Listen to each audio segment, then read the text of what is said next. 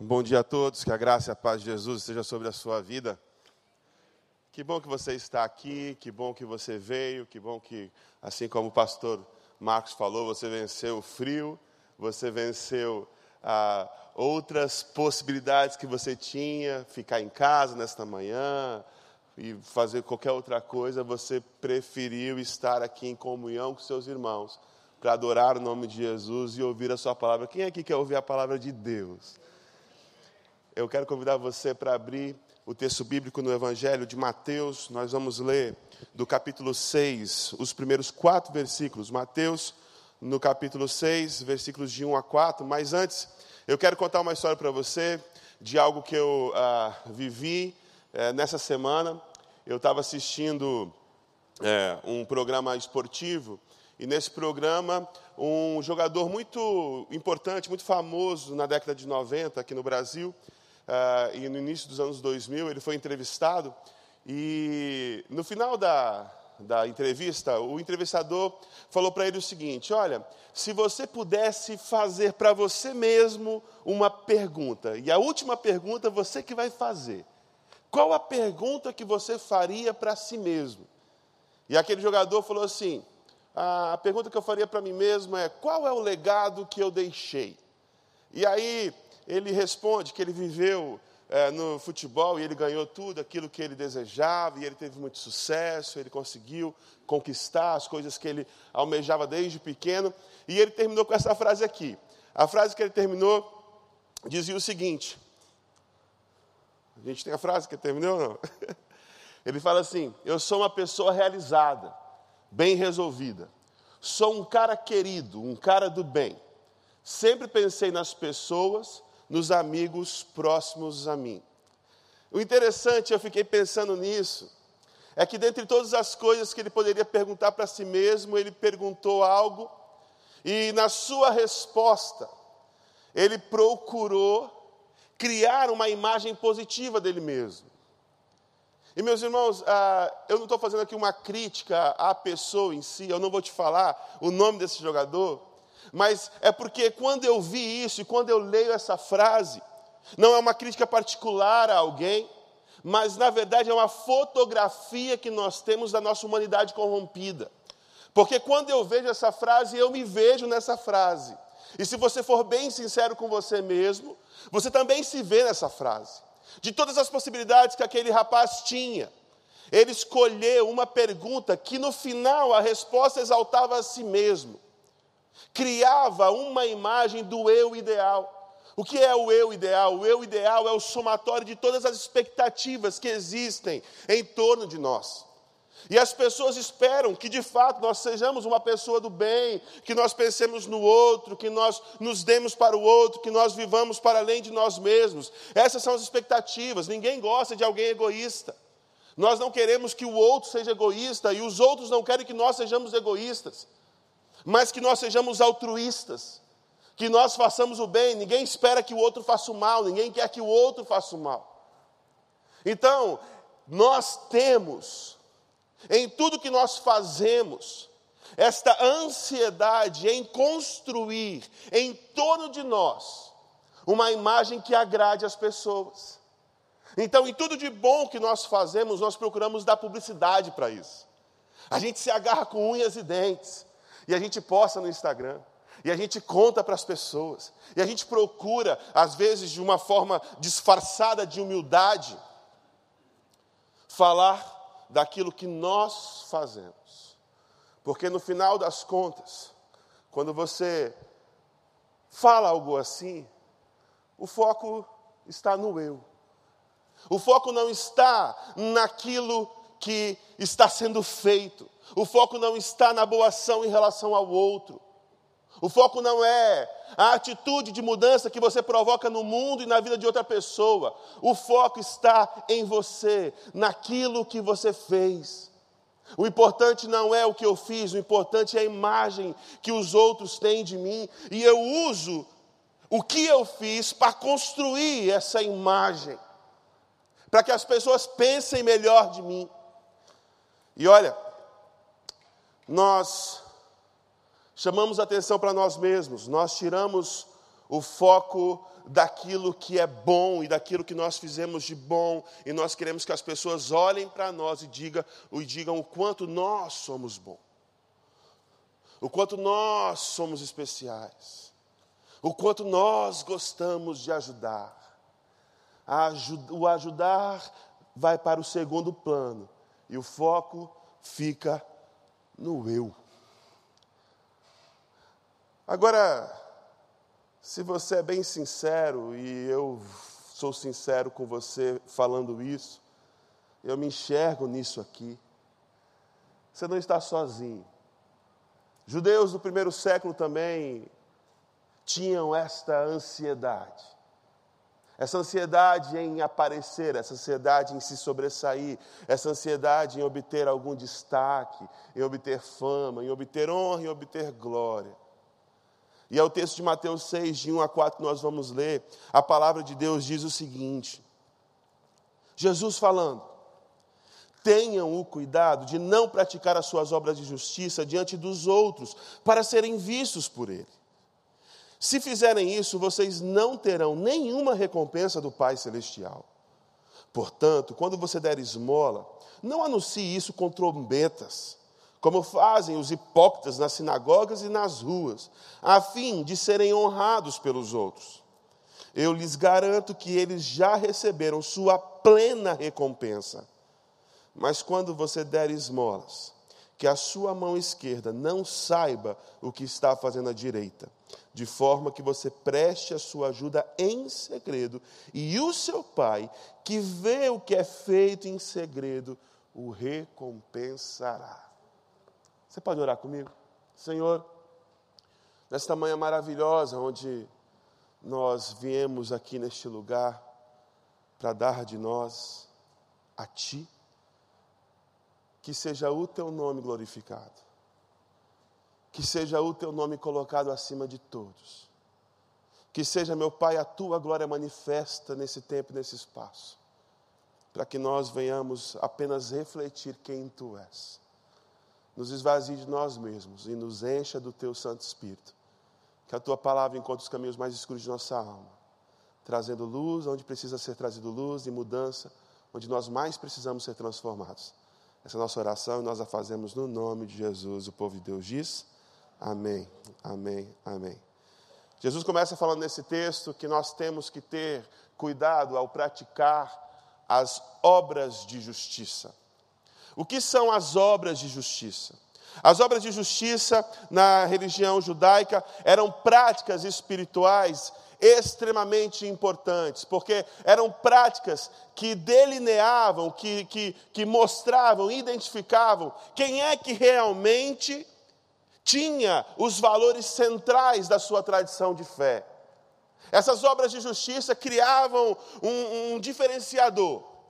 Então, o dar esmolas, a oração e o jejum eram as três práticas espirituais mais importantes da tradição judaica. E quando Jesus vai falar dessas obras de justiça, ele está falando dessas três coisas. Nos textos, nos versículos que nós lemos, de 1 a 4, ele está falando especificamente do dar esmolas, mas mais à frente ele vai falar da questão da oração, e mais à frente ainda ele vai falar do jejum. Só que nessas três passagens, quando ele fala tanto das esmolas, quanto da oração e quanto do jejum, o que nós encontramos é a mesma estrutura. Jesus, ele coloca duas antíteses. E as antíteses que ele coloca são as seguintes: a primeira é agir hipocritamente versus agir em segredo. A outra antítese que ele coloca é o receber a recompensa dos homens versus receber a recompensa de Deus. Você pode voltar no agir hipocritamente versus agir em segredo. E a primeira crítica que Jesus faz e ele nos aconselha que quando nós formos praticar essas obras de justiça, seja o dar esmolas, seja o orar, seja o jejuar, que nós, ao praticarmos essas disciplinas espirituais, nós não devemos agir com hipocrisia, nós não devemos agir como os hipócritas. A palavra hipocrisia vem do grego, e no seu sentido original, lá no início, a palavra hipocrisia se referia à atuação de um ator no palco. Era aquilo que o ator fazia no palco do teatro. Porque o ator no palco, ele encarna uma personagem. Ele simula emoções que não são dele, são da sua personagem. Ele simula comportamentos que não são dele, são da sua personagem. Só que ao longo do tempo, a palavra hipocrisia foi ganhando outro sentido, porque agora o ator desce no palco e vira um ator na vida real. O hipócrita é aquele que simula os sentimentos que não tem. O hipócrita é aquele que simula comportamentos que não são dele, simplesmente para receber dos outros o aplauso. Enquanto o ator no palco faz isso por um fim nobre, que é o entretenimento, que é a expressão artística. E no final também para receber os aplausos.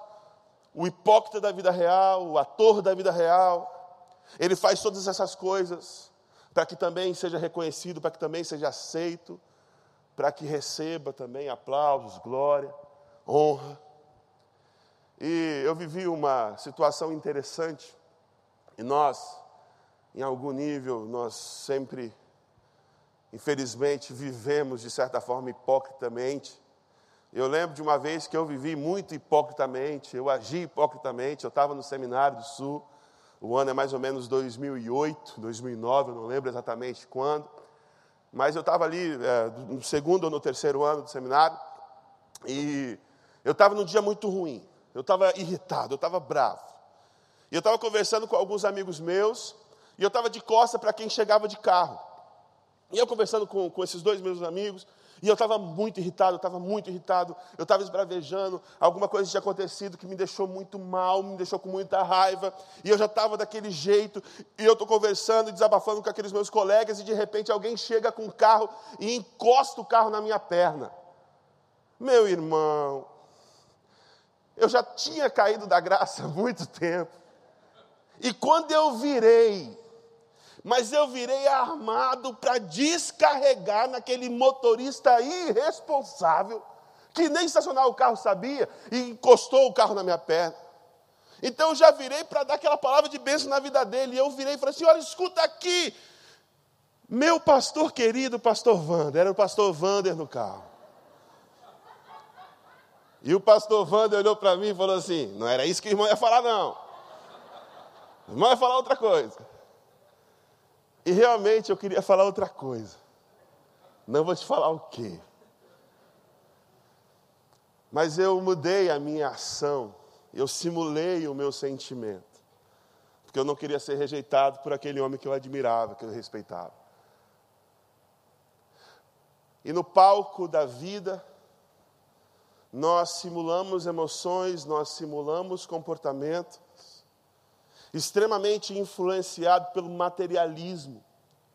Materialismo que identifica na matéria, naquilo que nós vemos, naquilo que nós experimentamos, naquilo que nós é, ouvimos. Como se isso fosse a realidade fundamental do universo. Como não existisse outra realidade além disso aqui. Então, quando eu acredito que a realidade última é isso aqui, só o que eu vejo, aquilo que, que eu estou preso no tempo e no espaço, tudo que eu faço precisa ter um retorno imediato. Faz todo sentido o que os hipócritas fazem, o que os fariseus fazem, em querer receber glória naquilo de bom que eles fazem. Faz todo sentido, porque se o que existe é só isso aqui, a única recompensa que nós podemos receber é a recompensa aqui. Se eu creio nisso, mesmo que de forma inconsciente, às vezes o discurso é outro, mas na, na, na, vivência do dia a dia, na prática da vida, quando eu quero esse retorno imediato das pessoas em relação ao que eu faço, quando eu quero a glória, quando eu quero a honra, quando eu quero os aplausos, na verdade, eu estou apontando que o que existe é só isso aqui. A realidade última é isso aqui. E se eu não receber glória e honra pelas coisas que eu faço aqui, aqui e agora, de nada vale aquilo que eu faço. Só que Jesus nos apresenta uma outra realidade. Ele fala assim: olha, não façam para serem vistos pelos outros, porque senão o Pai Celestial, Ele traz o Pai Celestial. Jesus nos convida para enxergar uma realidade que vai além daquilo que nós vemos e ouvimos e experimentamos aqui. Ele nos convida a enxergar algo maior. Ele nos convida a enxergar algo além. Ele nos convida a olhar para o Pai Celestial. Ele aponta para o Pai Celestial. Porque essas práticas espirituais, o dar esmolas, da oração, do jejum, são práticas que nos convidam a lembrar que esta realidade não é a última realidade. Que esta realidade que nós vivemos não é a realidade fundamental do universo, que existe algo além. Essas práticas espirituais nos, nos lembram que nós não estamos a serviço de nós mesmos, dos nossos próprios interesses, dos nossos interesses egoe, egocêntricos, egoísticos, mas que nós estamos, na verdade, a serviço do Pai Celestial. Nós somos convidados a nos lembrar que a plateia, que a plateia não é as pessoas, que a plateia principal, para a qual nós estamos vivendo e nos movendo e agindo e fazendo tudo, é o Pai Celestial. Ele é mais. Ele é o mais importante. Ele é o centro. Nós cantamos aqui que para Ele a honra, a Ele a glória, a Ele o poder, a Ele tudo. Não é para nós mesmos. Não é para nossa própria glória, não é para nossa própria fama, não é para nosso próprio poder. E por mais que nesse texto a hipocrisia realmente seja um problema, um problema muito grave, ainda assim não é o maior problema que Jesus aponta aqui. O maior problema não é a vaidade apesar de ser um grande problema. O maior problema aqui é a degeneração e a instrumentalização da religião, das práticas espirituais, que eram para ser direcionadas ao Senhor, e eu usurpo isso para meu próprio benefício. Aquilo que foi criado para o agradecimento de Deus, eu utilizo para o meu próprio agradecimento. Eu utilizo para a minha própria glória. Porque, meu irmão, o dar esmolas, eu vou falar mais um pouco sobre isso, mais à frente. É quando eu tiro de mim mesmo para atender a necessidade do outro, eu tiro o olhar de mim e eu olho para o outro, para a criação de Deus, o outro, e eu atendo a necessidade do outro. Eu não sou o centro. Quando eu oro, eu tiro o centro de gravidade do mundo do meu umbigo. E eu sou lembrado que quem está no controle, quem é o centro de tudo é o Senhor. Na oração, quando eu me prostro, eu me tiro do centro. No jejum, eu abdico de algo que me é muito precioso. E na maioria das vezes, o alimento, que é algo que meu corpo precisa, em prol de algo maior. Essas disciplinas espirituais que o texto fala, as obras de justiça, são práticas que buscam me tirar de mim mesmo, tirar o centro de mim e colocar o centro nele, colocar o centro para ele e deturpar isso, e usurpar disso, é o grande problema. Porque, meu querido, o que é para Deus não pode ter outras finalidades. O que é para Deus não pode ter outras finalidades. Jesus ele fala sobre a intencionalidade do homem disposto a obedecer à vontade de Deus. Os fariseus, eles faziam essas coisas, mas eles usavam essas coisas como enfeites, como ornamentos. O fariseu é aquele que dá esmolas, é aquele que faz o bem, é aquele que ajuda o outro, mas ele toca trombetas, é uma figura de linguagem para dizer que ele está chamando a atenção para aquilo que ele está fazendo. Vejam como eu sou bom, vejam quantas pessoas eu ajudei. Ah, o meu prazer é em ajudar, ah, o meu prazer é abençoar, como eu sou bom. O fariseu, quando ora, ele ora em pé, para que todos vejam como ele é uma pessoa espiritual, como ele é um homem de Deus. O fariseu, quando jejua, ele jejua, ele faz questão pra, de dizer para todo mundo que ele está jejuando, para criar uma, um limite entre os espirituais e os mundanos. Olha como eu sou consagrado. Eu dou esmolas, eu oro, eu jejuo. A questão é que o que é para Deus não pode ter outras finalidades. Deus não divide a sua glória com absolutamente ninguém. E quando nós fazemos isso, nós estamos contrariando o propósito dessas práticas espirituais que são maravilhosas. Jesus, ele muda o centro da espiritualidade. Ele tira a ênfase do homem e coloca a ênfase em Deus. Essas práticas maravilhosas, elas são práticas que são essencialmente privadas, do íntimo do seu ser, e que não é feito para que as outras pessoas vejam e aplaudam. Na verdade, o que as outras pessoas pensam em relação ao que você faz, não importa. Porque o que importa é o que o Senhor pensa a respeito. O que importa não é que os outros estejam vendo aquilo que você faz em privado, o importante é o que Deus está vendo. Jesus tira o centro da espiritualidade do homem e nos convida a colocar o centro da nossa espiritualidade em Deus. A espiritualidade onde Deus é o centro e toda a glória é dele e somente dele. Mas como fazer isso? Mas como viver isso? E a primeira coisa que nós precisamos entender é a natureza desse texto. Esse texto, ele é um ensino.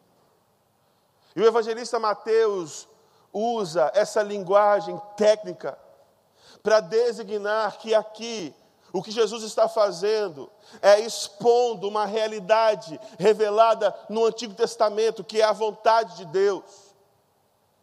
O que Jesus está fazendo, Jesus está explicando a lei.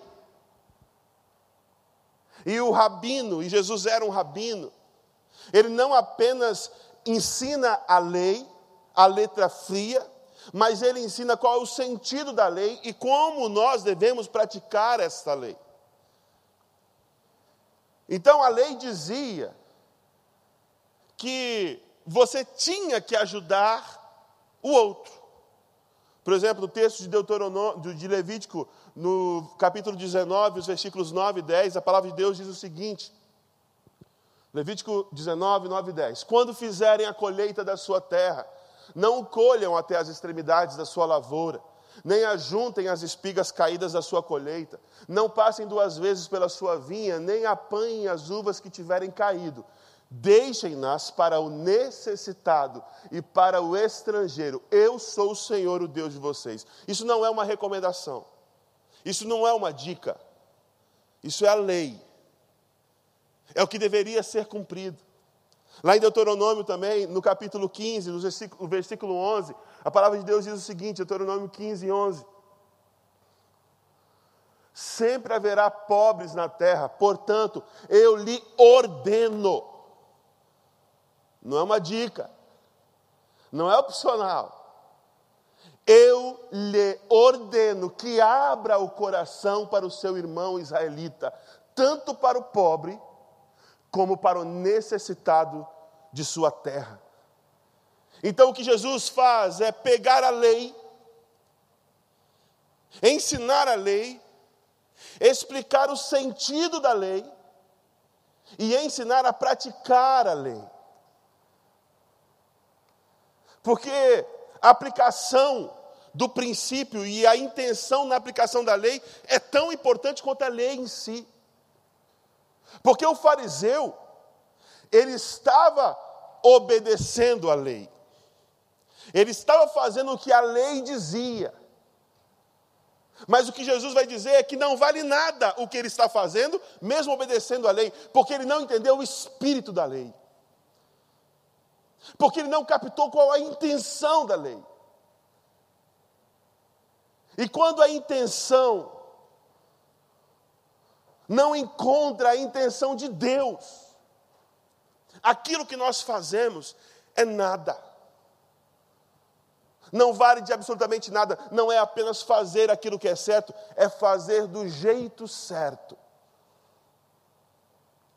E o que Jesus condena é a aplicação dessa lei de algo que é aparentemente altruísta, mas que no fundo, no fundo, é egoísta.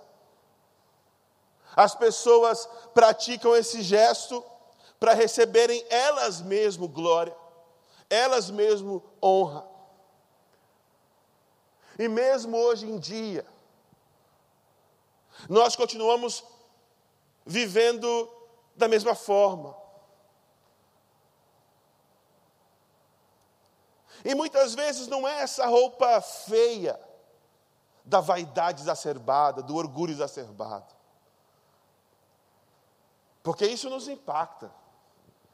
Isso causa um estranhamento nos nossos olhos. Ah, olha aquela pessoa metida, pessoa soberba, arrogante, ele só ajuda para se mostrar. Muitas vezes a gente coloca uma roupinha mais bonitinha, pastor Rogério. A gente coloca a roupinha da autossatisfação. Quem é que nunca ouviu essa frase aqui? Olha só, ajudar os outros faz bem para você mesmo. Quem é que nunca ouviu isso? E a gente sai falando isso, olha, não ajuda, sabe por quê? Porque quando você ajuda o outro, você faz bem para você. Continua a mesma estrutura. O foco continua sendo eu. Eu ajudo para que eu tenha o benefício para que eu me sinta bem, para que eu fique satisfeito. De novo, aquilo que deveria ser algo para o outro é instrumentalizado e se torna para o meu próprio bem. Agora, não para minha glória, para minha exaltação, mas que eu sacie o meu ego, para que eu fique satisfeito comigo mesmo. Quem nunca ouviu essa frase aqui também, ó? Você sabe o quanto que eu já fiz e não recebi nenhum obrigado? Você sabe o quanto eu já fiz e não recebi nenhum obrigado? A pergunta é: por que é que você fez? O objetivo então era receber um muito obrigado. O objetivo era receber o reconhecimento, o objetivo era receber o aplauso, era receber das pessoas o retorno imediato daquilo que você fez. E geralmente a frase que acompanha essa frase é a seguinte frase: Olha, pois se eu pudesse voltar atrás, eu não faria nada. Uma frase que acompanha essa frase aqui é: Eu tinha mais era que ter deixado aquela pessoa se dar mal. Nós muitas vezes nos arrependemos do bem que nós fazemos, mesmo que aquilo fosse a coisa certa a fazer, simplesmente por causa do retorno que nós temos. Porque se nós não tivermos o retorno satisfatório do bem que nós fazemos, era melhor que nós nem tivéssemos feito bem. Porque no final, o bem que eu fiz não foi para o outro, o bem que eu fiz foi para mim mesmo.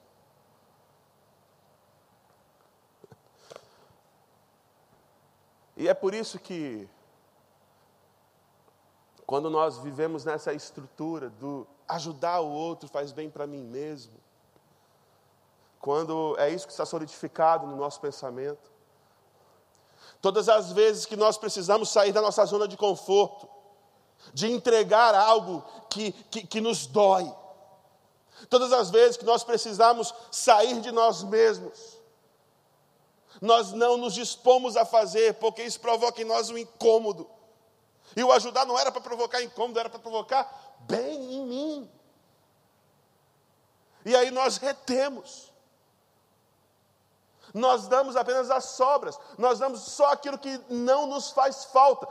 E aí a palavra esmolas ganha o sentido que tem hoje. As esmolas são os restos. As esmolas são aquelas moedinhas que nós enfiamos a mão no bolso e nós achamos lá e nós jogamos. E não damos apenas esmolas materiais, mas damos as esmolas dos nossos sentimentos, damos as esmolas do nosso tempo. O que nós dedicamos para o outro é o que não nos faz falta, porque o fazemos por um desencargo de consciência, fazemos para nos sentirmos bem. E se de alguma forma aquilo não me fizer bem, eu não faço virou esmola. Agora deixa eu falar uma coisa para você, meu querido. Não é para você se sentir bem. Não é para você se sentir confortável. Não é para você se sentir melhor. Não tem a ver com você. Não tem a ver com o teu ego, não tem a ver com a tua autossatisfação, tem a ver em ser obediente e cumprir a vontade de Deus na sua vida e na minha vida.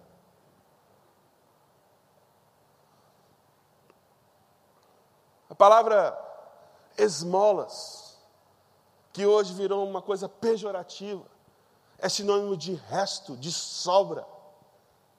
Ela tem um sentido muito mais profundo. A palavra no grego e o que você vai ler aqui é o grego transliterado, é elemochine. Elemochine é a palavra que Jesus usa aqui para dizer o que é esmolas. Só que essa palavra elemochine, ela deriva de uma outra palavra, a palavra eleos. E você sabe o que significa eleos? Eleos quer dizer misericórdia, quer dizer compaixão. Na Septuaginta, que é a tradução para o grego do Antigo Testamento, quando ah, na, na designação do sentimento e da ação de Deus em relação ao povo de Israel, no cumprimento da aliança, quando fala a ação de Deus e o sentimento de Deus em cumprir a sua aliança com o povo de Israel, mesmo que o povo de Israel tivesse quebrado inúmeras vezes a sua parte da aliança, quando Deus cumpre a aliança com o seu povo, que o tempo todo rompe a sua aliança, a palavra usada é a palavra eleos. É a compaixão. É a misericórdia que não depende dos resultados, que não depende do retorno imediato que eu recebo. É quando Deus continua sendo fiel, mesmo quando nós não somos fiéis.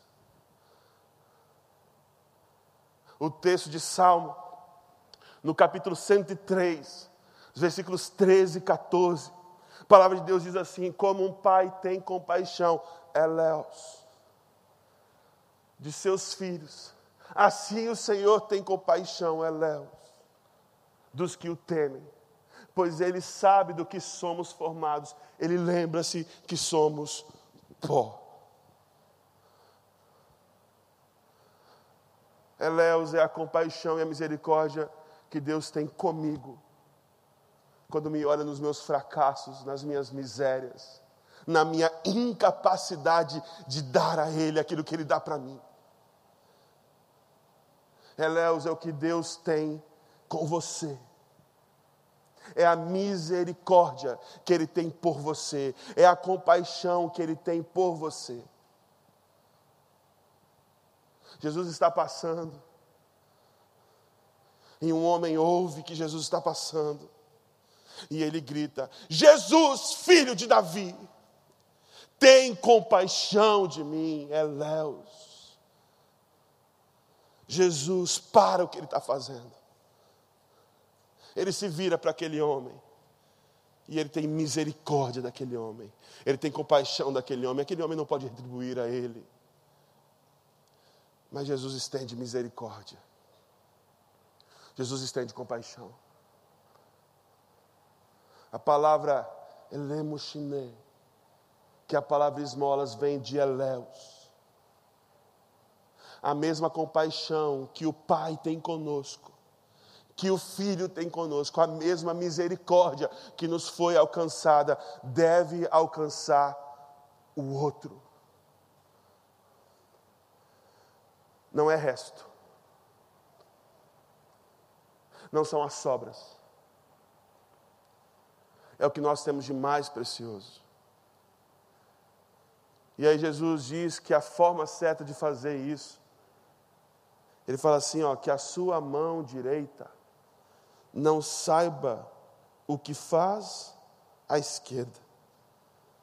Quando você dá esmola, que a sua mão esquerda não sabe o que está fazendo a direita. E meu irmão, essa é uma frase meio complicada, porque como, é, como assim? Como assim a mão direita não vai saber o que faz a esquerda? Ele fala assim: que a mão esquerda faz, que não tenha consciência à direita. E eu quebrando a cabeça e pensando e orando e refletindo, e estudando e pesquisando, o que, que isso quer dizer? Como assim? Não tem como, eu estou vendo aqui o que eu estou fazendo. Eu tenho consciência do que a minha mão direita, do que a minha mão esquerda está fazendo, e aí eu entendi e para ajudar a explicar isso, eu quero trazer aqui o Daniel.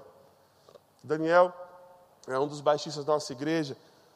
E o Daniel, ele toca baixo há muito tempo, né, Daniel? Quanto tempo você toca baixo, meu irmão? Acho 25 anos. 25 anos. E com que idade você começou? Para você falar para o pessoal a sua idade? Na música eu estou há 30 anos, eu comecei com 9. Começou com 9 anos. O Daniel, uh, faz para mim aí um exercício de baixo, para a gente ver.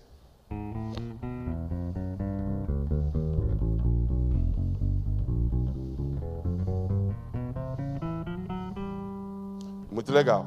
Então, quando você, por exemplo, começou a tocar o baixo, quando você faz esse exercício, a sua mão direita faz uma coisa diferente da sua mão esquerda, certo? E quando você começou a fazer, era fácil para você? Não, nunca foi fácil. E não é ainda. Não é ainda.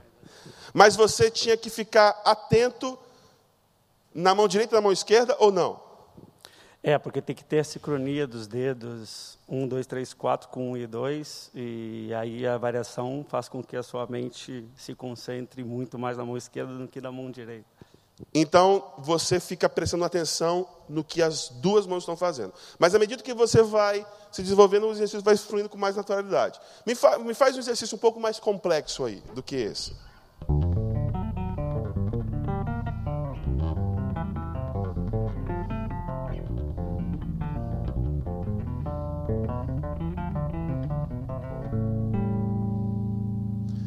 Eu reparei, Daniel, que você olha mais para a sua mão esquerda do que para a sua mão direita, certo? Então, deixa eu perguntar para você uma coisa: o que a sua mão direita faz? Você tem plena consciência do que ela está fazendo, ou por causa da prática você é, tem isso como uma coisa mais automática? Totalmente automática. Então, você não percebe o que você está fazendo. Quando você vê, você já fez. Então, talvez o sentido seja esse, não? Nós só conseguimos fazer algo que a mão esquerda faz, sem a mão direita perceber, quando nós fazemos aquilo tanto, tanto, tanto e tanto e tanto e tanto e tanto e tanto, que aquilo se torna parte de nós. Aquilo se torna algo natural. É no automático.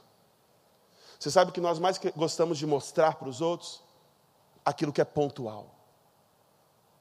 Ninguém fica postando no Instagram que está escovando os dentes. Porque é uma coisa no automático. Você nem percebe que está escovando os dentes, você acorda, você escova os dentes. Ninguém possa lá a comida do dia a dia, é só quando faz alguma coisa diferente. Nós gostamos de mostrar aquilo que é pontual, porque não é parte de nós.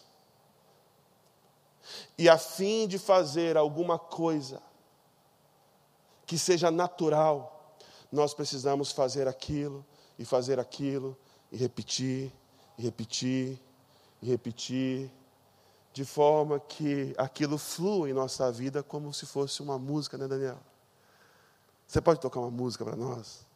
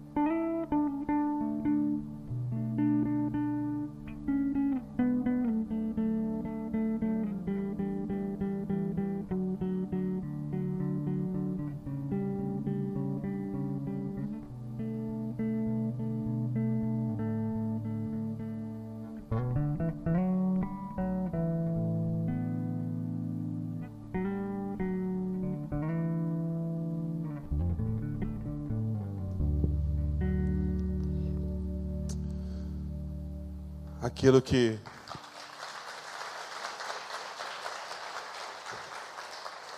aquilo que flui de forma tão natural.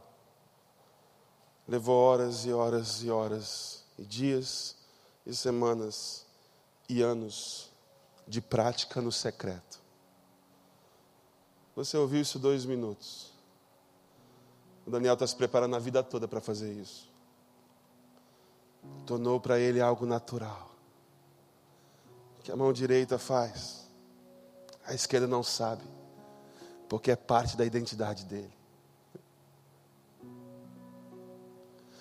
Meus irmãos, quando Jesus fala que nós devemos ajudar o outro, e a palavra que ele usa é a palavra derivada de Eleus, da sua própria compaixão e da sua própria misericórdia. O que ele está nos dizendo é que isso precisa estar tão entranhado em nós, que se torna parte de nós se torna parte da nossa identidade. A gente é bem amigo do pastor Marcos e da Patrícia, e a gente tem um, carinho muito especial pelos filhos deles. E a Belinha, uma nenezinha de dois anos de idade, a Belinha, ela tem um costume que ela pegou do pai dela, eu não sei como. Mas quem é próximo do Marcos sabe que o Marcos tem um costume muito chato de quando está falando com você, ficar pegando na sua orelha. Ele já pegou na sua orelha, pastor Tiago? Ele pega na orelha da gente assim, aí ele fica, é, porque não sei o que lá, ele pega na orelha da gente. Me irrita. Mas ele faz isso. Já pegou na tua orelha, Terrinho? Várias vezes, né? Pega na orelha da gente. E, gente, desde muito bebezinha, a Belinha, ela tem o mesmo costume de pegar na orelha da gente, ela só dorme pegando na orelha da gente. Quando você vê a Belinha fazendo aquilo, você fala assim: essa aí é filha do Marcos mesmo, não tem jeito. Quando você age com misericórdia e com paixão, as pessoas olham e falam assim: esse aí é filho de Deus mesmo, não tem jeito. Porque quando você vê um filho reproduzindo um comportamento seu, você olha para ele e fala assim: Esse é meu filho. Esse é o meu filho. Jesus chega às margens do Jordão para ser batizado. E João fala assim: Eis o Cordeiro de Deus que tira o pecado do mundo. Jesus ali é apresentado e se apresenta como o Cordeiro, aquele que veio para dar de si, para se entregar. E quando Jesus aparece como o Cordeiro, que veio para dar de si, para se entregar por nós, o que ele ouve do Pai, a voz que soa do céu, é o seguinte: Este é o meu filho, amado em quem eu tenho prazer.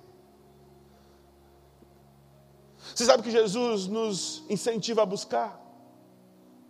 Não é o aplauso e o reconhecimento das pessoas porque quando nós buscamos o aplauso e o reconhecimento das pessoas, o aplauso e o reconhecimento das pessoas é tudo o que nós vamos ter, e isso é muito pouco. Sacia o ego, mas não sacia a alma. O que Jesus nos ensina a buscar é viver isso de uma forma tão intensa e tão natural como tocar um baixo de forma que quando Deus olha para mim e para você,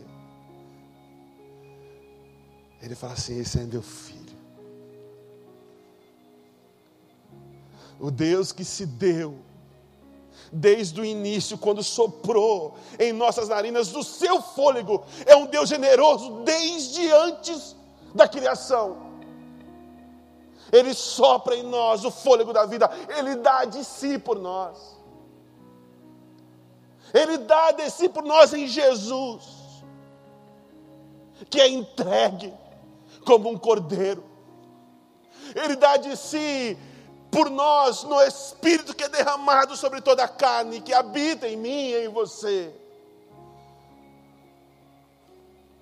O dar, o se doar para o outro, precisa ser algo que não é feito para benefício próprio, mas como reflexo de alguém que é filho de Deus. Esse é o meu filho.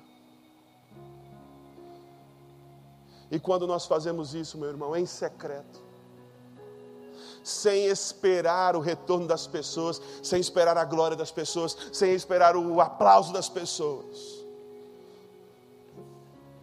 Quando alguém vê, por algum motivo, o que está acontecendo. A glória não vem para nós, a glória vai para Ele. Porque tudo aquilo que nós fazemos não é para nós, mas é para Ele. Não é por nós, mas é por Ele. E quando você tem a eléus de Deus, a compaixão de Deus, traduzido em elemoshine, que é a compaixão pelo outro, na necessidade do outro, a glória não é sua a glória é Deus. Porque você está apenas refletindo quem Ele é. Quero convidar você a ficar de pé agora.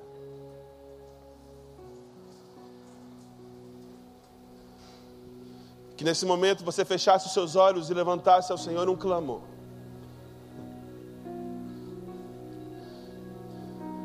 E o clamor a Deus hoje é um só.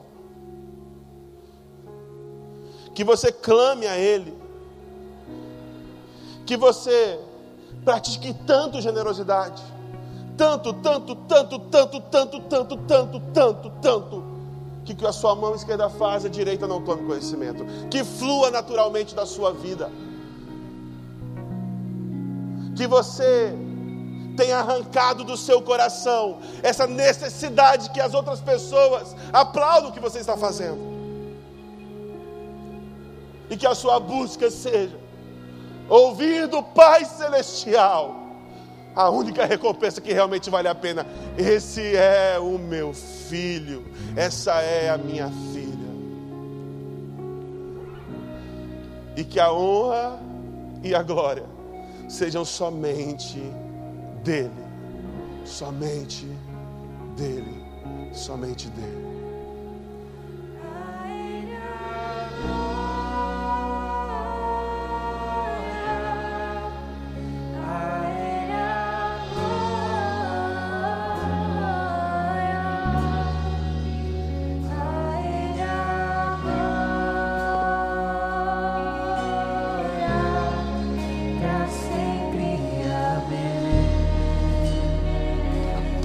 A glória.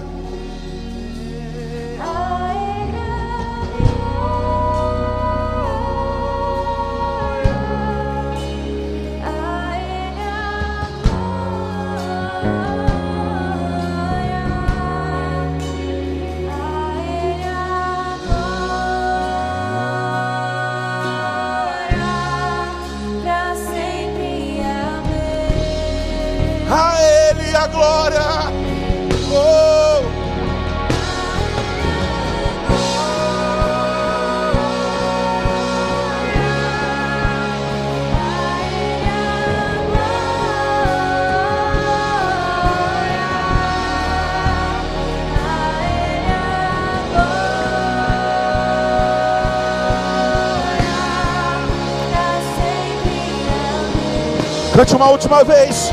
Com tudo aquilo que há em você, a Ele a glória.